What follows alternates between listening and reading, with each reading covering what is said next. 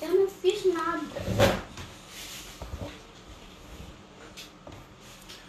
Boa noite, pessoal, tudo bem? Deus nos abençoe, nos ilumine. Vamos dar início aí mais um estudo do Amigos do Caminho. Né? Hoje a gente vai falar de alguns temas aí do Evangelho à luz da doutrina, né? Hoje o estudo vai ser um pouco mais livre. Então, se tiver algum tema aí, né, do Novo, do Antigo Testamento que vocês acham interessante, né, para a gente abordar aí à luz da doutrina espírita, é né, o nosso momento aí para a gente conversar sobre. Né, lembrando os companheiros né, que o nosso objetivo com esse estudo da sexta-feira né, é sempre falar de temas relacionados com o Evangelho, né, sobre a vida de Jesus, sobre né, o impacto do Cristo na nossa vida.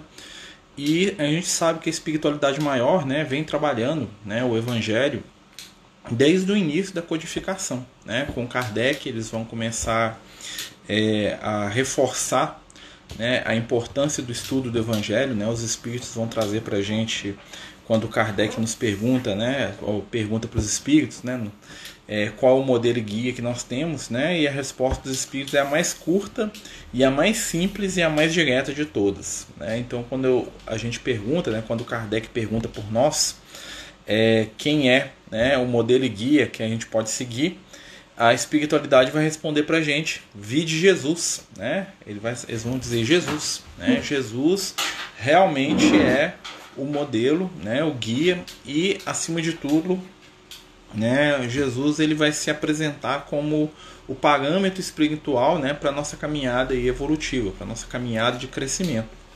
E por isso, né, que muitas vezes a gente vai estudar a doutrina espírita e nós vamos ver que os espíritos são recorrentes nos temas evangélicos. Né? Nós vamos ter grandes espíritos que vão trazer é, raciocínios acerca do evangelho, né? vão esmiuçar, vão desenvolver. Né? Não podemos deixar de lado a lembrança aí do Emmanuel, né? com seus livros. Pode fazer sobre o que você quiser, tá, minha amiga? É, a pergunta é sobre se a gente souber responder, né? Se a gente não souber, fala assim, eu não sei, né? Mas pode ser sobre Salmo também, né?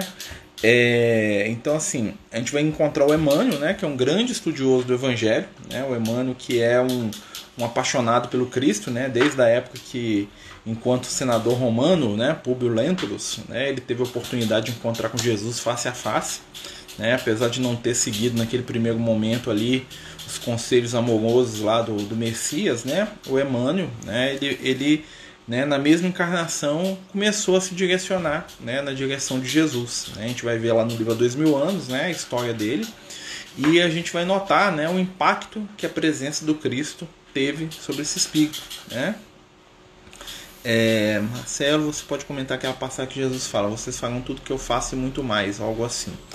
É, essa passagem, Diogo, ela é uma passagem que ela, ela tem um conteúdo de um pouco de senso comum, né? É, quando Jesus está tá falando sobre essa passagem, é, ele está falando assim sobre a capacidade dos discípulos de realizarem prodígios né, aos olhos da multidão. Né? Então ele está dizendo para os companheiros né, que tudo aquilo que ele, Jesus, enquanto espírito, enquanto indivíduo, né, ele está capacitado a fazer, né, através da fé e do esforço, os, os discípulos dele também né, conseguirão fazer. Né? Ele fala assim: tudo que eu faço vocês farão e muito mais. Né?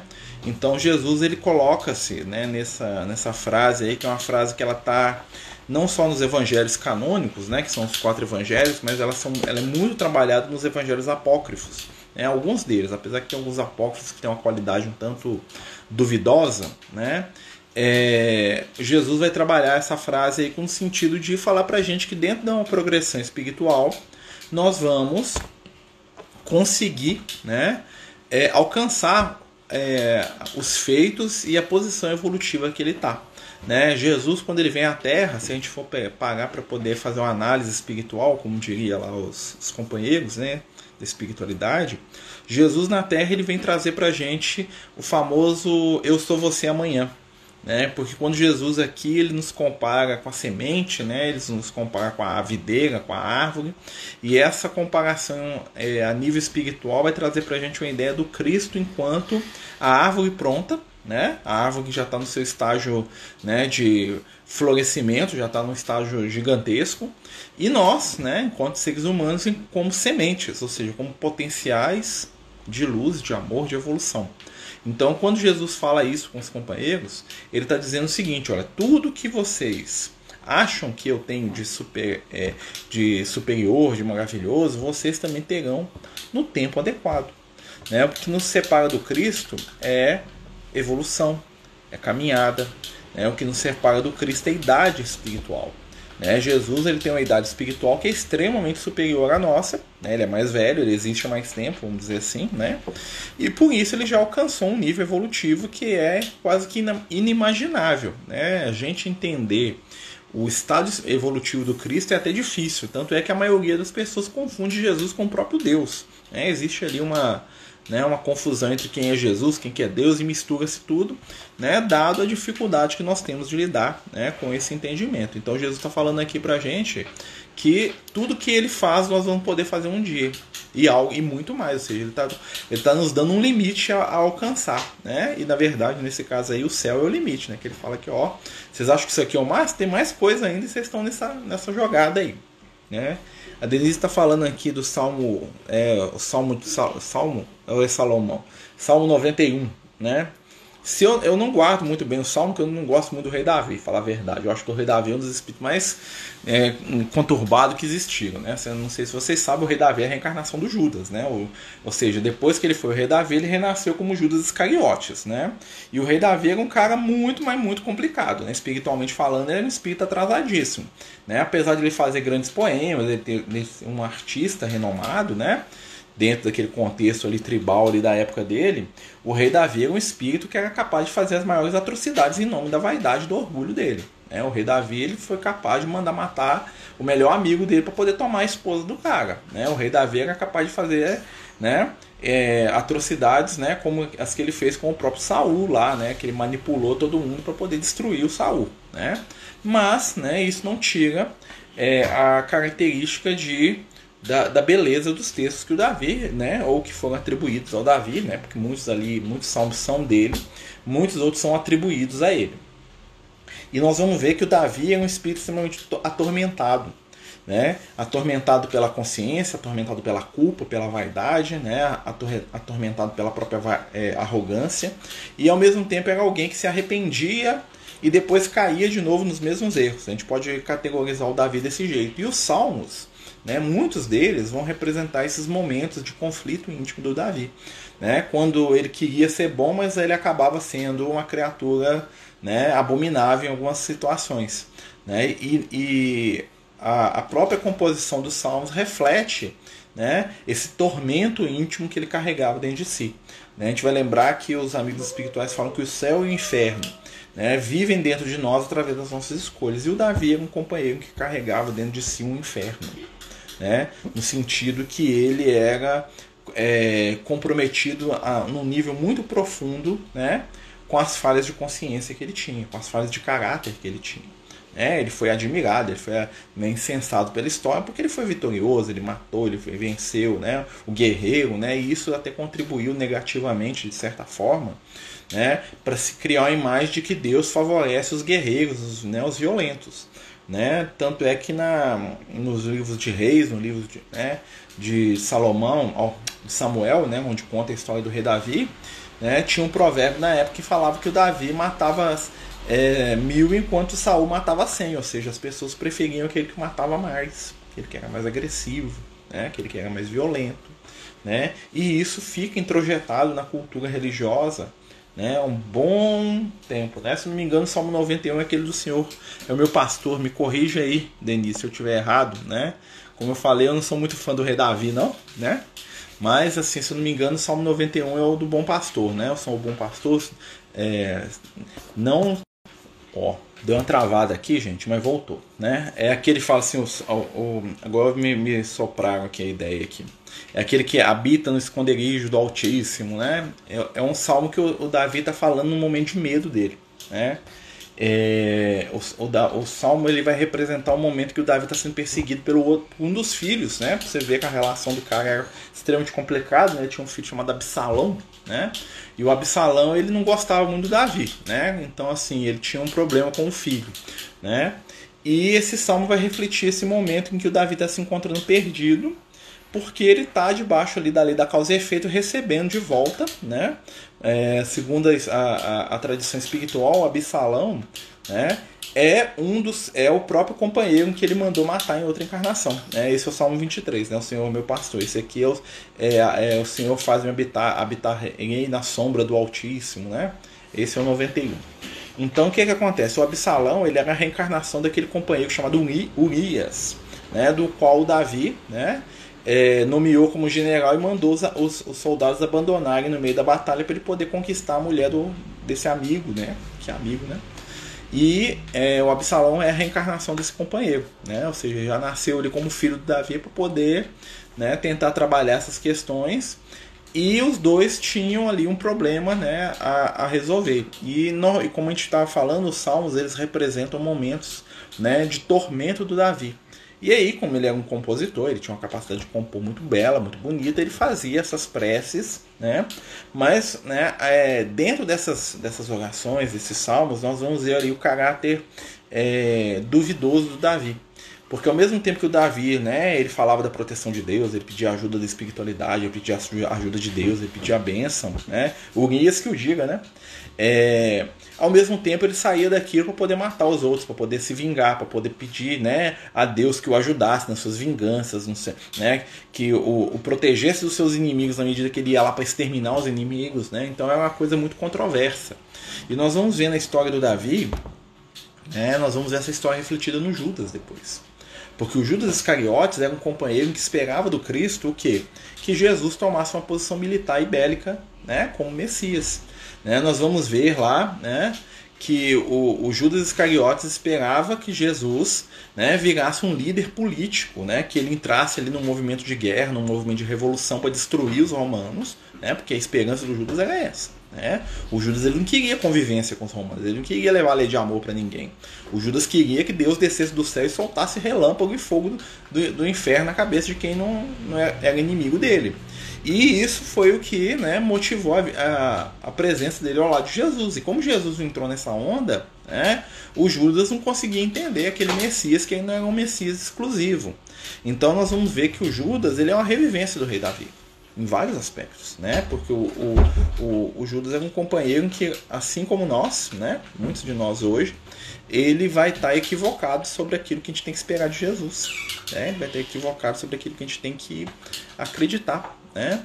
Então, assim, como poeta, eu acho ele fantástico, né? Mas como espírito, eu acho ele bem né, complicado. A fama que se fez dele né, infelizmente não faz jus, ou faz, né, porque muita gente cria em cima do rei Davi uma forma de guerreiro mesmo, né, de briga, de agressão, né, e para muita gente isso é um reflexo da espiritualidade, né, então a gente sabe que, né, como diz os amigos espirituais, a gente quer conhecer alguém, é, é só entender a forma como ele vê Deus, né, e o Deus do Davi é um Deus guerreiro, né, é um Deus que protegia um em detrimento do outro, é um Deus que entrava em conflito para poder né, proteger os seus escolhidos, e isso está muito introjetado ainda na gente, que é uma coisa que os espíritos, né, eles têm um trabalhão para poder desconstruir essa ideia, né, porque né, a ideia de um Deus exclusivo né, vai contra aquilo que Jesus ensinava.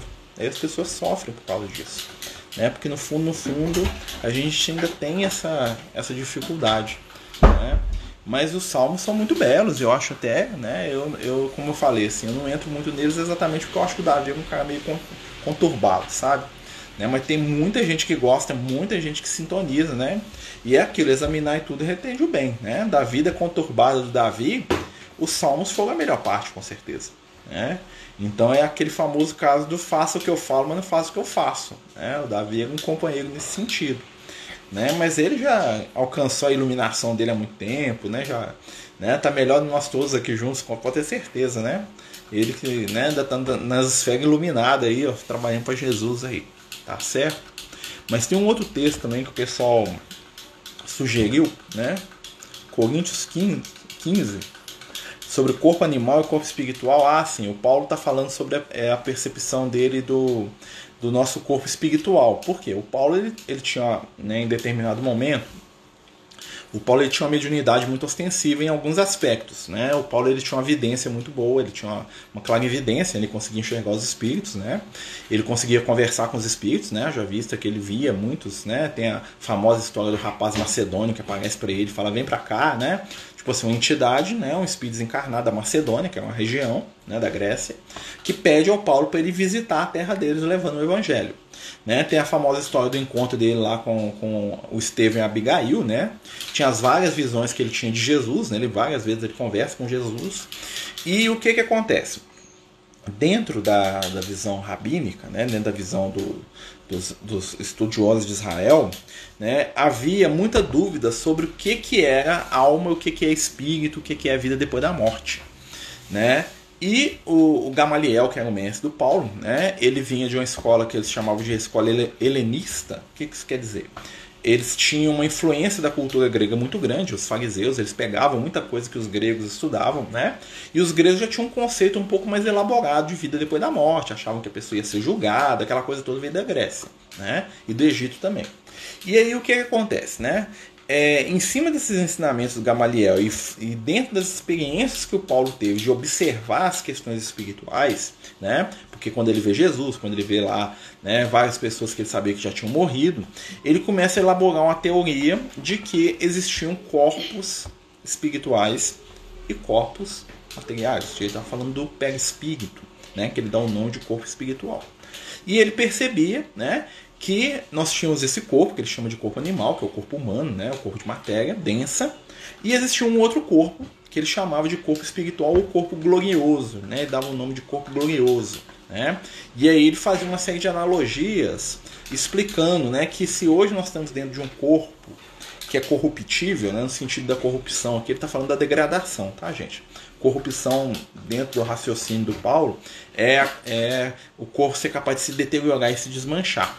Né? Que nós tínhamos também um outro corpo, esse espiritual, né? ou um corpo glorioso, como ele usava o termo, né? que era um corpo que era indestrutível, eterno e que era o corpo real do ser. Tá? E nisso aí nós vamos ver que o Paulo estava falando do que? Das realidades do espírito depois da morte. Né?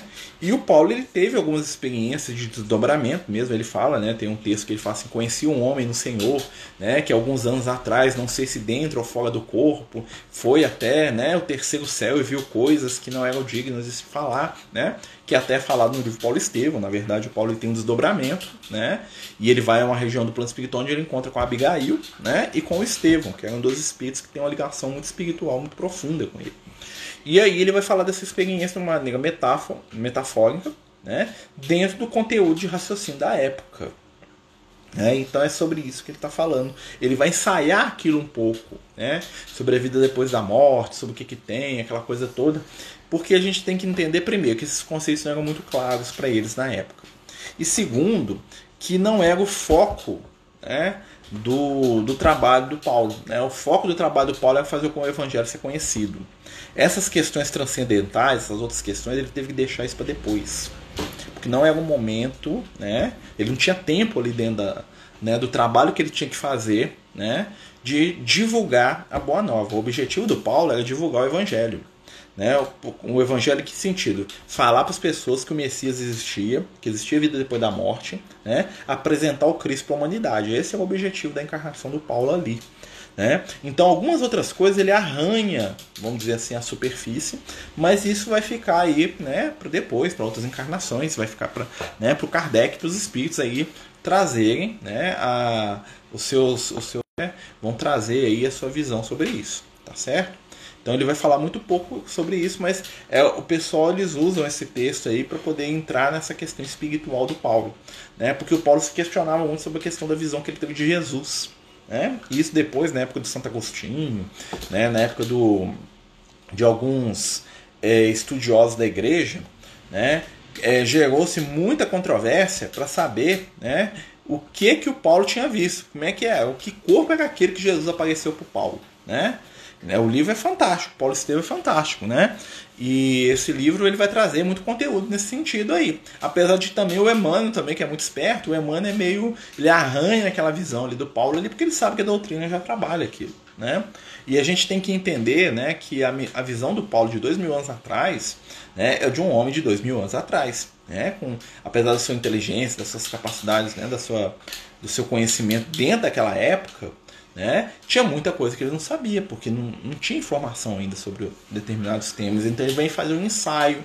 Né? Muitas das cartas de Paulo ele vai fazer proposições, ele vai falar do que, que ele entendia do Evangelho, que é uma coisa que a gente tem que tomar muita atenção, gente.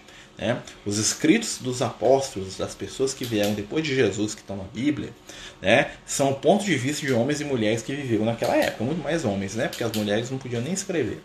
Então, o que, que vai acontecer? Elas não são a verdade do universo, elas são a percepção daqueles companheiros daquela realidade. Né? Então, quando Paulo expressa uma opinião, quando Pedro expressa uma opinião, eles estão falando dentro da capacidade de interpretação que eles tinham. Né? Quando a gente vai ler um evangelho, a gente vai ver lá né, que às vezes o mesmo fato é contado de formas diferentes. Por quê? Porque são várias pessoas. Né? Muitas vezes passaram décadas depois deles escreverem, deles contarem aquilo para alguém. E aí um lembrava de um jeito, outro lembrava do outro. Né? Então muita coisa que está no evangelho está nesse contexto. Né? Por isso que Jesus falava que a letra mata. Ou seja, nós temos que tirar a essência da informação espiritual. Tem um texto do Paulo né? Que a gente estava até dentro lá do, do, do, grupo do Amigos do Caminho, falando assim, aos homens é dado morrer uma vez e depois vem o juízo, né? E aí o pessoal fala aí, ó, não tem reencarnação, né? Porque dado morrer uma vez e aí vem o juízo, mas sim, vem o juízo mesmo.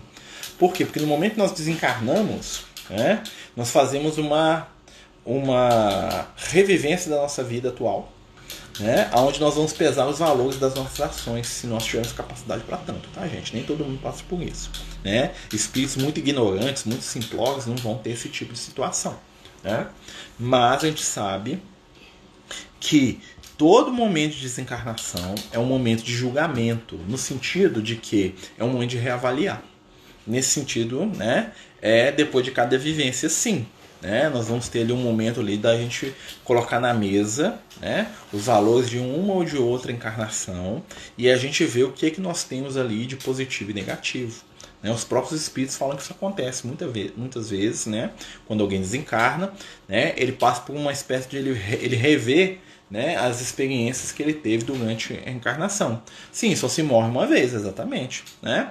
Porque o corpo é que morre. Então esse corpo aqui ele não vai morrer duas vezes, como ele não vai nascer duas vezes, né? Então esse corpo aqui, quando, ele desen, quando eu desencarnar, ele vai desmanchar e eu vou nascer com outro corpo totalmente diferente, né? Feito de outras, né? Substâncias, né? Análoga, porém não igual, tá, gente? Mas isso é outras questões, né? Que são questões muitas vezes filosóficas da época que as pessoas levam, né? Para poder explicar situações da nossa. Nós temos que também ter esse esse jogo de contexto aí também, tá, gente? Hoje nós estamos falando de evangelho, então nós estamos aproveitando aí para falar de temas que as pessoas acham interessantes, tá? Né? Já falamos um pouco do Salmo, né? Apesar que eu não entrei muito no, no, no, no texto do Salmo, né? 91, que a Denise pediu, né? Nós falamos um pouquinho do Davi, nós falamos um pouquinho aqui do. Estamos falando do Paulo, né? E nós vamos lembrar gente, sempre, gente, né? O mais importante do evangelho são as, as palavras do Cristo. Então, quando a gente for analisar, estudar e ver se Jesus falou isso, aí nós temos que prestar atenção, tá? Não que a gente não tem que prestar atenção nas outras coisas, e sim que nós temos que ter um senso crítico sobre os que os outros falaram. Né? E, né, conforme os próprios espíritos falam, o próprio Kardec, existem textos no Evangelho que nós vamos perceber que não são muito ajustados aos ensinamentos de Jesus. Né? Tem um texto muito famoso que até é, é até um consenso entre a maioria dos, dos, estudiosos, por exemplo, o capítulo final do Evangelho de Marcos, né, que é aquele capítulo que fala assim: aquele que crer e for batizado será salvo, aquele que não crer e não for batizado será condenado. Né? Isso diz todo o Evangelho inteiro. Então, né, existe aí quase que 90% de certeza de que esse capítulo onde fala isso foi injetado depois no texto. Ou seja, o Evangelho de Marcos não falava isso, alguém foi lá e fez um capítulo extra, colocou aquilo para poder firmar a ideia de, de igreja, né? Bom, uma ideia de que só quem acredita em determinada religião é que é salvo. Né? Então aquilo ali, você vai ver que, que ele difere do texto inteiro até do raciocínio geral ali do texto. O cara lê e fala, mas Jesus está falando umas outras coisas aqui. Aí entra esse negócio de quem crê será salvo, quem não crê não será salvo. Um trem esquisito, né?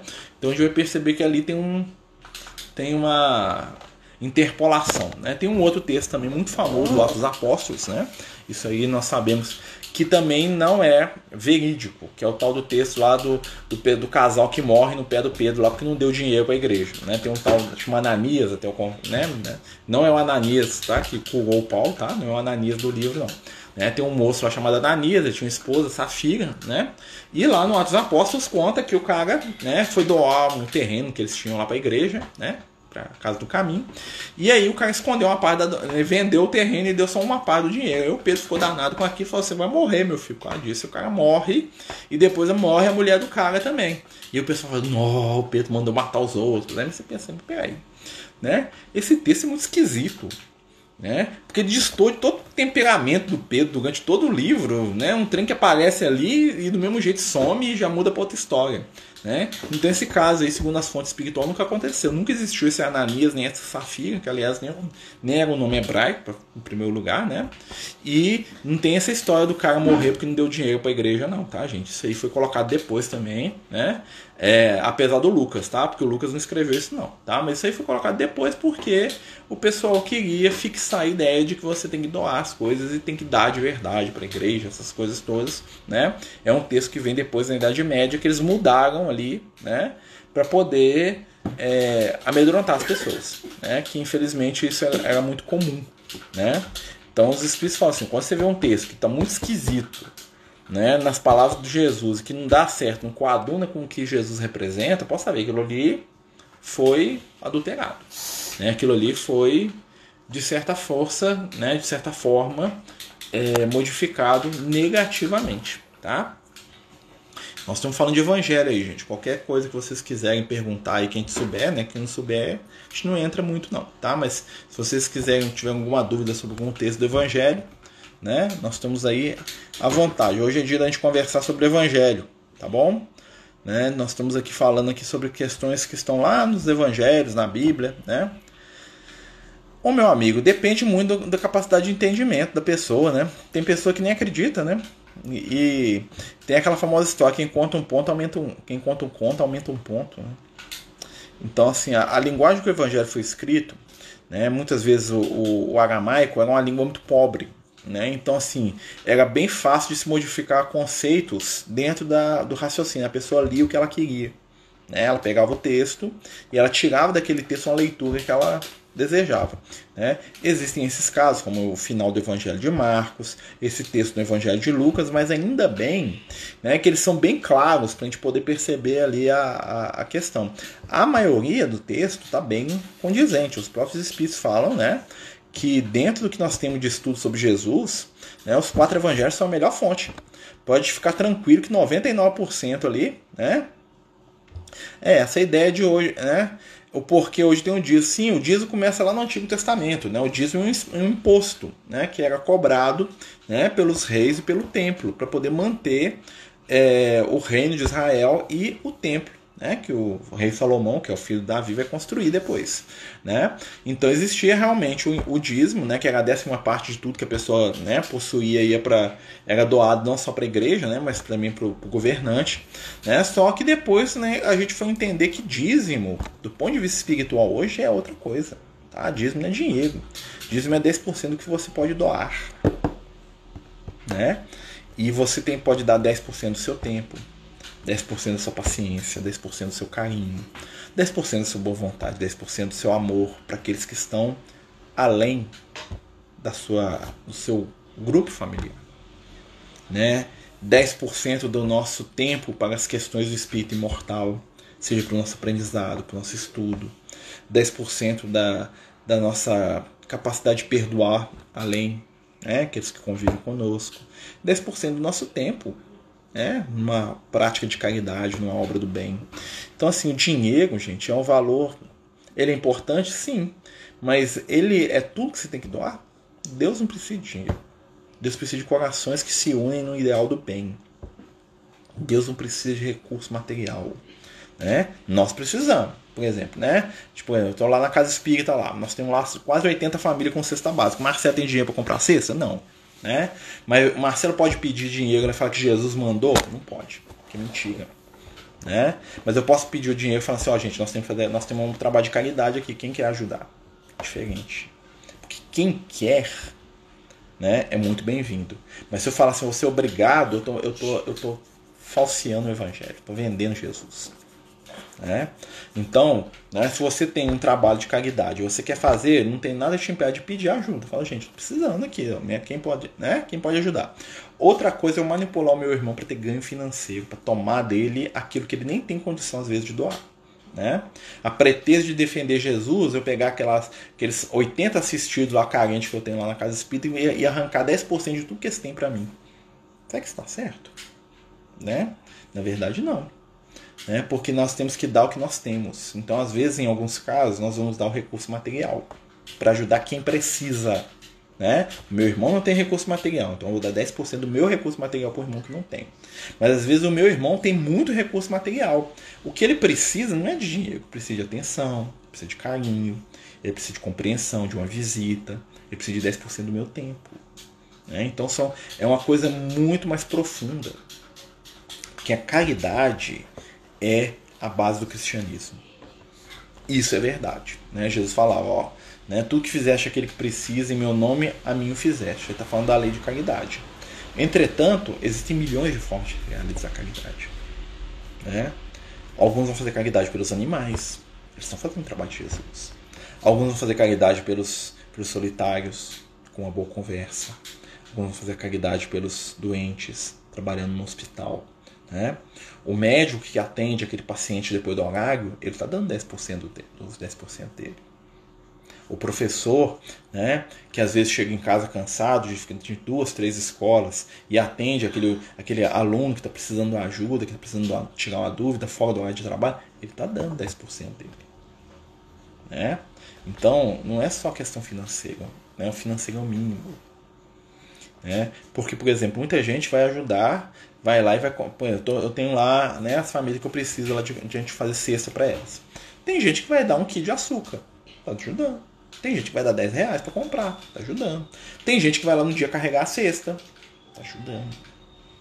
Né? Tem gente que vai ajudar a senhora a levar a cesta para casa, tá ajudando. Então é, é muito mais profundo que isso. Né? Nós temos que gastar 10% da nossa vida em favor do próximo. Como que eu vou usar isso, gente? Cada um de nós vai encontrar o seu caminho, né? E pedir, né? É melhor do que tomar. Né? Então a gente pede, né? Ó, não estou precisando, né? Quem me conhece sabe, né? Da final do mês eu começo, ó, gente, precisamos de 40 aqui de açúcar, 50 aqui de sei lá o que, blá blá blá blá blá, vou pedir, né? Mas alguém é obrigado? Não. Né? Então são questões que, que o caminho mais fácil né, é obrigar todo mundo a dar. E isso não é evangelho. Isso é porta, porta larga, aí gera dinheiro. Né? Aí o Marcelo começa a andar com roupa nova, aqui, ó, as camisinhas velhas aqui. Ó.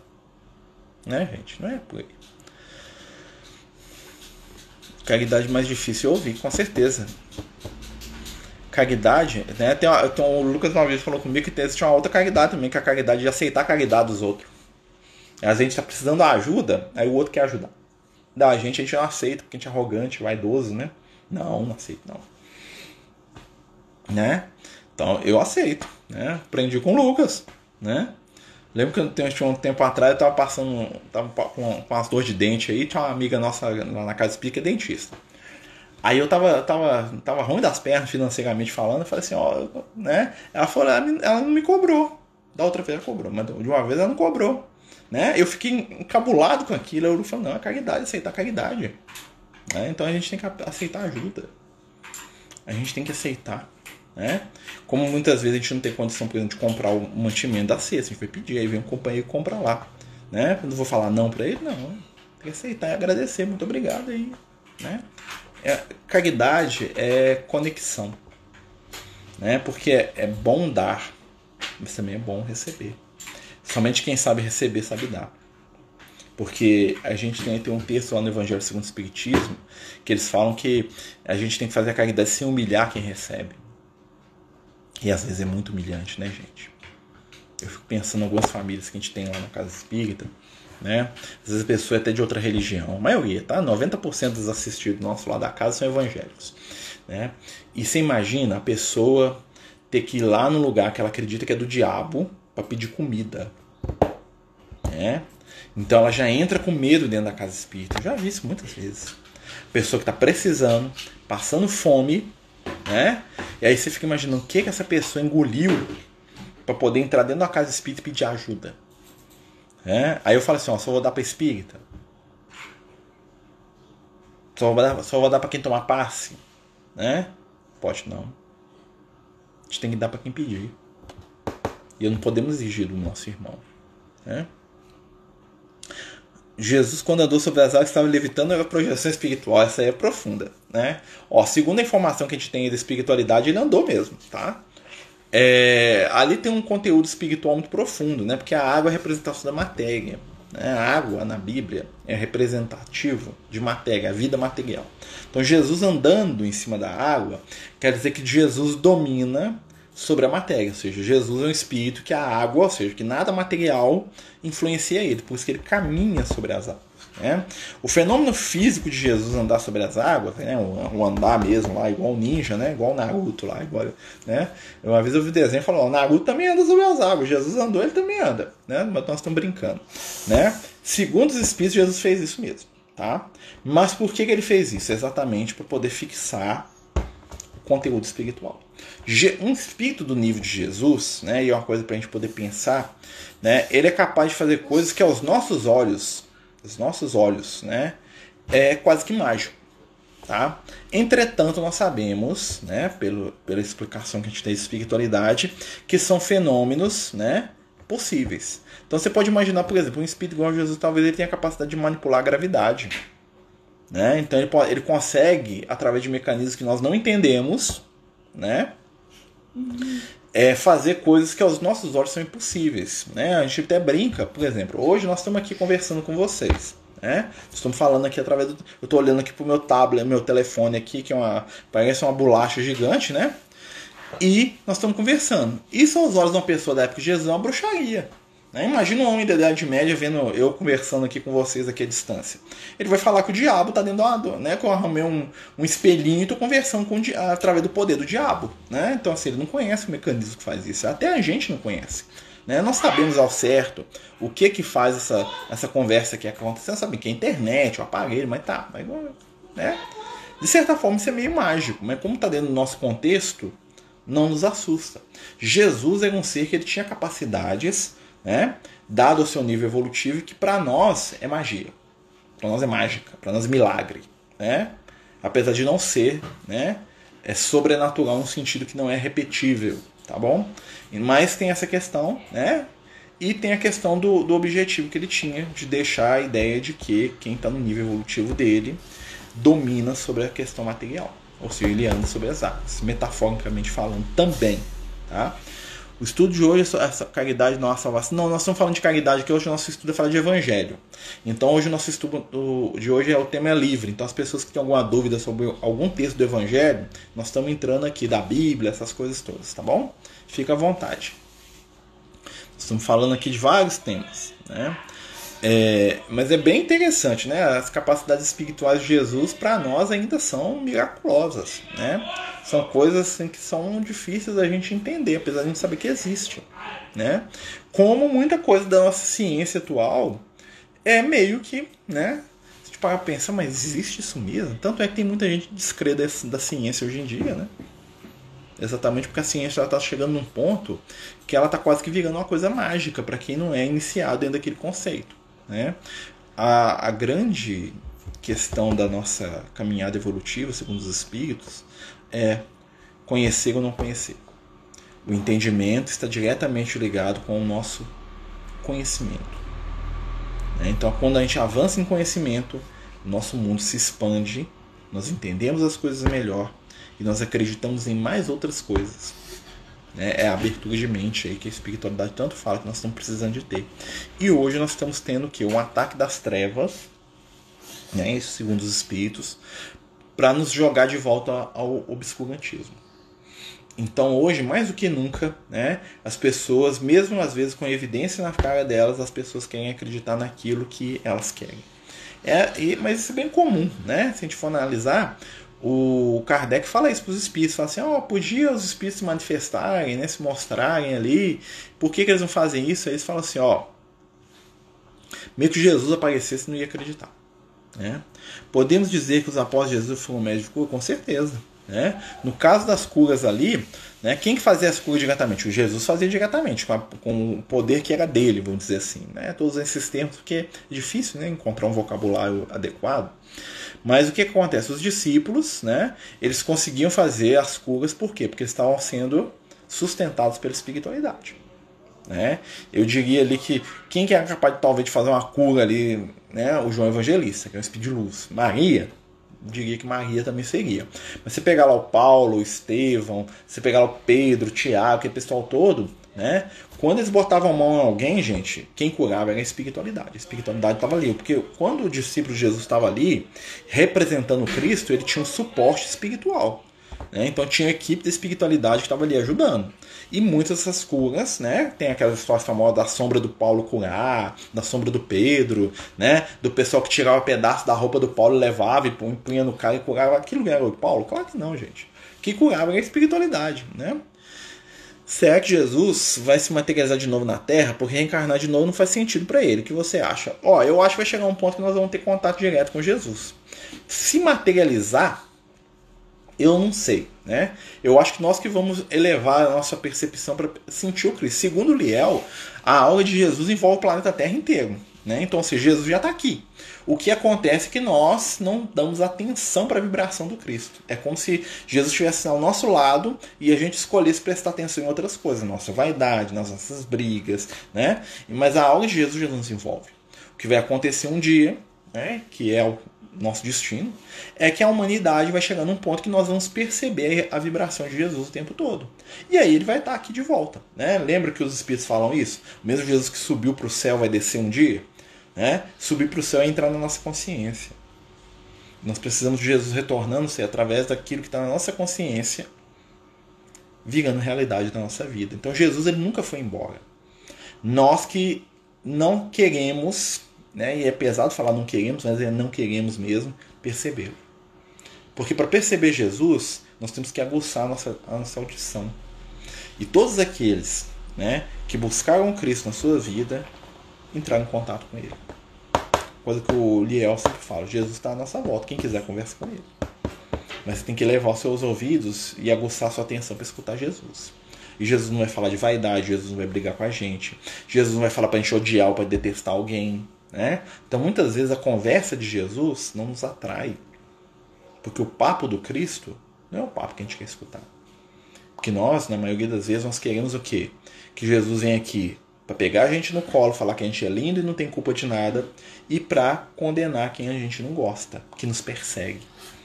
E essa conversa não existe no nível do Cristo, porque o Cristo ama a humanidade inteira. Né? Nós vamos ver isso refletido em Judas. Judas estava com Jesus o tempo todo. Né? Mas o papo de Jesus não era o papo que o Judas queria ouvir. Né? Então, quando Judas, Jesus falava assim: Olha, esse romano aqui tem mais fé do que Israel, aquilo ali era a decepção da alma do Judas.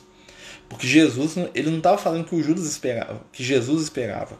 Né? Tipo, oh, desculpa. Jesus não estava fazendo o que o Judas esperava dele.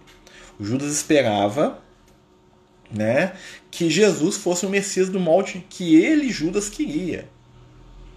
Né? Então por isso o Judas não escuta. Judas estava do lado de Jesus e não conseguia escutar o que Jesus falava. Né? Tem um texto lá no Paulo Estevam que fala sobre isso. O Paulo fala isso pro, ó, Pedro fala isso pro Paulo. Assim, eu lembro do Judas aqui com Jesus, você tá igual a ele. Né? Porque o Paulo tava me doidando lá, querendo brigar com os outros, né? Você tá igualzinho o Judas. Ele ficava lá falando com Jesus sobre reino, sobre poder. Jesus ria, fingia que não estava entendendo. E o Judas morria de ódio daquilo. Né? Por quê? Porque o que o Judas queria, Jesus não estava ali para dar. Né? Com certeza, Jesus está aqui na Terra, né? Jesus vai transformar a humanidade, exatamente, né? O, o Tomé é outro injustiçado, viu, Beth? Nossa senhora, o Tomé é um coitado. O Lucas falou comigo uma vez, o Tomé é um injustiçado. O Tomé, ele é o cara da curiosidade, né? E curiosidade, para quem é religioso, é, é, crime. O Tomé é o cara que queria saber tudo, né? Então eles ridicularizaram o Tomé, né? Tem até um áudio da gente lá no, no grupo, né? O pessoal ridiculariza o Tomé porque o Tomé representa o questionamento e as pessoas não gostam de ser questionadas, principalmente religiosos. Né? É, poderia falar um pouco sobre a história de Salomão segundo a visão do, do Evangelho. Né? Então, Salomão, né, que é um espírito bem superior ao rei Davi, né, o pai dele que era um cara complicado. Né? É, o Salomão ele era vamos dizer assim, um homem, né? Eles falam que é da sabedoria do Salomão, né? Que é a grande, né? É, que é a grande, vamos dizer assim, é a grande marca da história do Salomão, né? O Salomão ele ficou famoso, né, pelas decisões que ele tomava, né? Muitas histórias, muitas coisas pela riqueza, pelo poder, pela glória. Isso também contribuiu para ele ficar famoso, né? Porque as pessoas fixam nisso, né? Infelizmente as pessoas olham muito pouco a sabedoria do Salomão e muito mais a glória financeira e econômica que dizem que ele teve, tá? Porque tem esse meio controverso, né? A gente sabe que existe ali um superlativo na Bíblia ali muito grande, né? O Salomão ele foi um rei, né? Mas na verdade, tanto ele quanto Davi eles foram chefes tribais, né, gente? Eles não foram rei do jeito que a gente imagina com exércitos e não, porque nem tem notícia desse reino, né? O reino do Salomão e do Davi não impactou em nada a história, não existem notícias históricas dos dois, né? Alguém ouviu falar em algum reino lá que tinha um tal de Salomão lá em Israel, mas é uma, é uma coisa muito pequena, restrita, né? Mas quando você escreve, você fala que o cara é o mais glorioso do mundo. Isso aí, né? A gente sabe que a propaganda é a alma do negócio, né? Mas assim, o que a gente sabe do Davi, que ele é, do Salomão, que ele era, era diferente do pai, né? Ele era bem mais espiritualizado. Ele era bem mais é, inteligente, né? Ele não era um, um, espírito invejoso e agressivo como Davi, muito pelo contrário, né? Mas que o Salomão, né? A grande dificuldade do Salomão é o quê? Eram as questões sensoriais, né? O, o Salomão é extremamente sensualista, ou seja, o problema do Salomão chama sexo né? chama-se prazer. Né? Então Salomão né, ele perde a sua característica de sabedoria porque ele se entrega né, aos vícios. É, o Salomão é um espírito que ele vem com todo um potencial muito maior do que o Salomão. Né? Tanto é que o objetivo dele era construir o templo. Tá? E ele constrói o templo materialmente, mas na verdade, né, vamos lembrar de outro que veio reconstruir a igreja, que é o Francisco de Assis, né? Que ele começa a reconstruir a igreja de São Damião, né, o Francisco de Assis, mas depois ele atina que a reconstrução que ele tinha que fazer é uma reconstrução espiritual da revivência do Evangelho. E ele consegue. O Salomão ele vem com uma missão semelhante. A missão do Salomão, enquanto espírito, né, era estruturar a religião judaica num nível de espiritualidade superior ele entendeu que era fazer um templo de pedra. E ele faz um templo lá muito bom, até que né, o templo vai ser destruído depois. E aí o rei Herodes, que vem depois, vai reconstruir o templo. Né? Mas o, o Salomão é um companheiro que ele já tem muito mais qualidade. Né? Já, porque a sabedoria né, é maior do que a beleza. O Davi era um grande poeta, mas o Davi não era sábio. Né? O Salomão ele era profundo. E muitas vezes a profundidade não é entendida. Né? São coisas muito, muito interessantes, né? É verdade que o soldado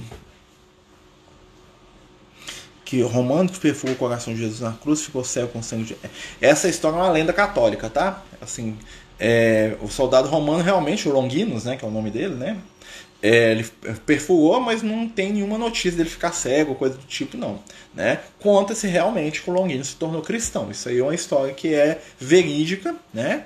Que ele realmente se torna cristão, realmente, sem ver Jesus sendo crucificado, né? mas não foi um processo que ele virou cristão, ele desceu do, do Golgotha e virou cristão. Né? Pelo que se sabe, foi um processo da vida inteira dele. Né? Ele já era mais idoso, ele já era mais velho, já estava no final da carreira dele de soldado, quando ele retorna, né? e ele vai ver o, o evangelho, aquela coisa toda, né? Conta-se que o Longuinho, no final da vida, ele se torna realmente cristão. Mas é um processo durou uns 20, 30 anos, não foi ali, desci da cruz, não é assim não, tá? Mas realmente, com essa história de sangue, isso aí tudo é meio que uma lenda que a igreja criou depois para romancear mais a história, né? Isso que a gente sabe. Judas era materialista, sim, no sentido, né? É, João 27, quem que é João 27? Eu não sei, João 27 ou João. Tô falando do João 23 ou do João Paulo II?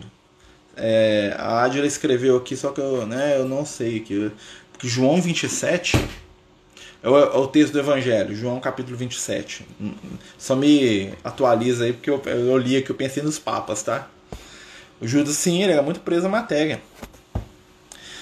O Salomão é um dos famosos espíritos, né, é, Joe, que não se tem muita notícia espiritual dele. Né? Muita gente fala que o Salomão foi um dos discípulos de Jesus. Eu chuto, tá? Eu, tá? Mas eu não tenho certeza para falar porque carece de informação que o Salomão era o Bartolomeu né? Tá? Que era o Natanael Bartolomeu, que era, foi uma encarnação de Salomão. Não tenho certeza disso, mas pelo que eu já pesquisei com os amigos espirituais seria. Mas existem alguns espíritos que eles não gostam de ter suas encarnações, vamos dizer assim, abertas. São espíritos que eles têm uma ou outra encarnação mais famosa, mas eles preferem um anonimato espiritual. Eles fazem grandes missões, mas são aquelas missões, vamos dizer assim, que ninguém sabe o que está acontecendo. O cara cria ali uma situação, né? ele dá sustentação. Ah, João, Evangelho João, capítulo 17. Deixa eu só achar aqui que eu não sei de qual o Evangelho, né? É, são João 17 é o texto mais bonito do Evangelho, é a despedida de Jesus dos apóstolos, né? Nesse texto, o apóstolo João ele vai escrever a lembrança dele da última conversa com Jesus. Jesus vai fazer uma prece, né? em que ele vai falar né, do término daquele trabalho que ele estava fazendo, da encarnação dele. Né? Naquele momento, segundo os Espíritos, Jesus podia ter voltado para o plano espiritual. Fantástico, né? Então ele vai falar assim, ó, ele vai fazer uma prece pedindo pelos discípulos, pelo mundo, né? Ele vai concluir ali a obra dele e segundo a espiritualidade superior, naquela hora em que ele faz essa prece, que ele está lá no Monte das Oliveiras, tá lá no Getsemane, lá com os apóstolos, né? Ele podia ter ido para o plano espiritual, ele podia ter desencarnado ali. Né? Porque o corpo de Jesus já estava no limite, vamos dizer assim, né? para segurar um espírito daquele nível. O corpo de Jesus ia durar mais de dois ou três dias. Tá? Se não tivesse crucificado, ele dissolver em luz ali e ia voltar para o plano espiritual. A missão dele tinha acabado ali. Né? Então, quando Jesus faz essa despedida dos discípulos, e isso impactou muito João, por isso que só no evangelho dele que tem isso, né? por que, que só tem no evangelho João? Primeiro, que o João era mais espiritualizado. Né? Então, esses lances de espiritualidade profunda do Cristo, o João evangelista catava tudo, chamava a atenção dele mais do que os outros. Né?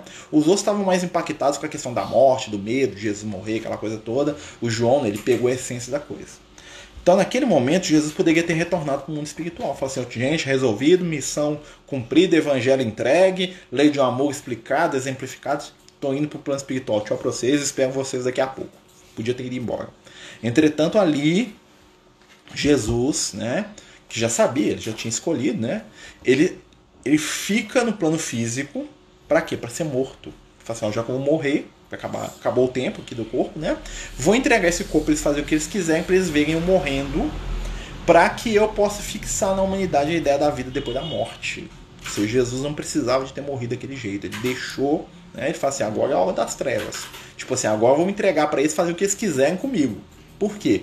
Porque eu preciso que eles me matem, né? Para que eu possa mostrar para eles que existe vida depois da morte. Por isso que Jesus morre daquela maneira tão tenebrosa, né? Por quê? Porque Jesus precisava fixar na nossa mente a ideia da continuidade da vida. Se Jesus tivesse tido uma morte, vamos dizer assim, bem simplesinha, a pessoa ia duvidar, morreu nada, né? Mas quando Jesus tem uma morte pública daquele jeito, ninguém ia virar e falar, ah, morreu não, esse Jesus aí só fingiu, ninguém vai falar isso. Porque a morte de Jesus foi pública. Não tinha como é, contestar a ideia da morte do Cristo. Por isso que ele morre daquele jeito, para poder fixar na gente a ideia da vida depois da morte. E até e mesmo com isso tudo, a gente ainda tem dúvida, né? Então assim, é uma coisa muito interessante, tá?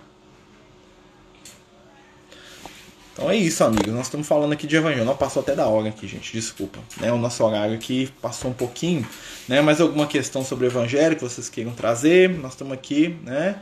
É, falando assim sobre o capítulo. Esse texto de João 17, nós temos que fazer um estudo só sobre ele. Né? Semana que vem nós vamos fazer um estudo sobre esse texto. Por que Jesus, quando volta materializado, não deu uma volta sem cidade? Porque eles iam... é, deve ter dado, viu? Porque muita gente viu ele. Se pensar bem, olha só. Segundo os relatos que a gente tem, Jesus foi visto pelos apóstolos, pela Maria de Magdala, pelos discípulos de Emaús, que eram outros discípulos, né? por vários dos seus discípulos, por Maria, mãe dele. Por, e um, numa ocasião ele foi visto por mais de 800 gregos que estavam lá na, em Jerusalém. Né? Ou seja, Jesus foi visto em massa. O Paulo de Tarso viu Jesus, um monte de gente viu Jesus, inclusive anos depois. Né? Então Jesus é, não dá para ficar em dúvida. Entretanto, é aquela coisa dos espíritos. Quem não quer, meu filho, não vai acreditar. Né? Tanto é que quando Paulo viu Jesus, muito, os, os, fariseus né, que conheciam o Paulo falavam que era o Tiago disfarçado de Jesus. Tá? Tiago vestiu de Jesus e foi lá encontrar com Paulo, porque o Tiago era primo de Jesus. Então eles eram muito parecidos fisicamente. Né? Conta que o Tiago, Tiago né, o apóstolo Tiago, não o Tiago irmão de João, tá? o Tiago que eles chamam de menor. É, ele era fisicamente muito parecido com Jesus. E aí o que, que o pessoal falava? Que o Tiago fingia que era Jesus para os outros. Então, quando a pessoa não quer acreditar, né? E outra coisa, Jesus está interessado em convencer quem não quer ser convencido, não. Né? Porque Jesus não estava ali para convencer. Jesus estava ali para falar aqueles que queriam escutar. Porque a espiritualidade superior, ela não constrange, ela não obriga. Né? Jesus ele fez ali uma manifestação espiritual para todo mundo que quis todo mundo que sintonizou com Jesus naqueles dias encontrou com Jesus. Desde os discípulos analfabetos de Emaús, né, que eram dois analfabetos que seguiam lá o Cristo, os doze apóstolos, os apóstolos encarnados, as mulheres, muita gente viu Jesus. Né, os 800 gregos que viam todos juntos, né, tem até um texto muito bonito do, do psicografado Chico sobre essa conversa com os 800 gregos. Né, Jesus, vê, seja, Jesus foi visto em massa. Jesus ficou 40 dias com os discípulos né, em, em Cafarnaum, né, em Tiberíades. Ou seja, muita gente viu Jesus. Só que é aquela coisa, né? Tá, morreu mesmo, morreu nada, né? Quem é esse cara? Isso assim é uma coisa muito controversa. E o que que acontece? Por mais que Jesus fizesse, aí eles iam, aí o que que ia acontecer? Se fosse uma coisa, vamos imaginar assim, Jesus aparece para todo mundo, beleza? Eles iam começar a pôr em dúvida a morte. Falar assim, não, quem morreu foi Jesus, não foi outro cara. Quem não quer acreditar, não adianta, né? Está fazendo estudo do livro Renúncia, nossa, é um livro ótimo de se estudar. Né? Eu gosto muito, ele é a continuação de um livro maravilhoso chamado Ave Cristo, que é a continuação de outro livro maravilhoso chamado 50 anos depois. O espírito do livro Renúncia, Alcione, né, é a encarnação da Célia. Né? Quem já leu lá os 50 anos depois vai ver a Célia. A Célia é Alcione, tá? Né? Que espírito maravilhoso ali, que espírito de luz ali, né? E que, que, o Emmanuel vai encontrar com ela várias vezes ali, né? Alcione é um amigo. É um livro fantástico fazer o estudo. Infelizmente não estamos fazendo, não, mas podemos fazer um dia, quem sabe. Né? Nós estamos terminando o Apocalipse, quem sabe a gente faz aí. Meus amigos, nosso tempo chegou ao fim, né? Foi uma boa conversa, né? Espero que tenha sido útil de alguma forma. Vamos lembrar sempre que tudo está na base das opiniões, né? Das, dividindo ideias, dividindo raciocínios. Né? Nós vamos deixar isso tudo salvo aí, nós falamos de várias coisas do Evangelho, né? sem querer fechar questão sobre nada, porque somente os touros fecham questão, somente os touros acham que sabem tudo. Né? E aí, para a gente fechar o nosso estudo de hoje, eu deixo aquela frase que eu gosto muito do Paulo: examinar e tudo retende o bem. Examinem e guardem o que for bom. O que não for bom, né? deixa seguir. Né? O que foi bom, guardem nos corações e levem. Lembrando sempre, gente Evangelho não são palavras escritas. Evangelho é acreditar no amor, na luz e no bem. Evangelho é doar aquilo que nós temos de melhor para aqueles que estão à nossa volta, confiantes que nós podemos agora ser instrumentos de Jesus. Tá bom? Meus irmãos, muita paz, muito amor, muita luz, né? Fiquemos aí com o Cristo, que nós possamos nos encontrar aí no próximo domingo, se Deus quiser, né? A gente vai estar lá no capítulo 21 do Apocalipse, quase acabando tá bom?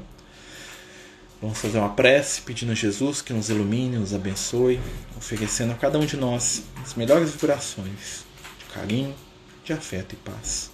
Divino amigo, ajuda-nos a seguir em frente, confiantes nas tuas promessas, sabendo que possamos ser extensões do teu amor, do teu perdão e da tua paz. Fique conosco, Senhor, hoje e em todos os momentos. Que assim seja. Graças a Deus. Boa noite aí, meus amigos, né? Para quem chegou agora, né? Sejam bem-vindos e o estudo vai ficar salvo aí no IGTV se Deus quiser, tá bom? Muita paz, muita luz.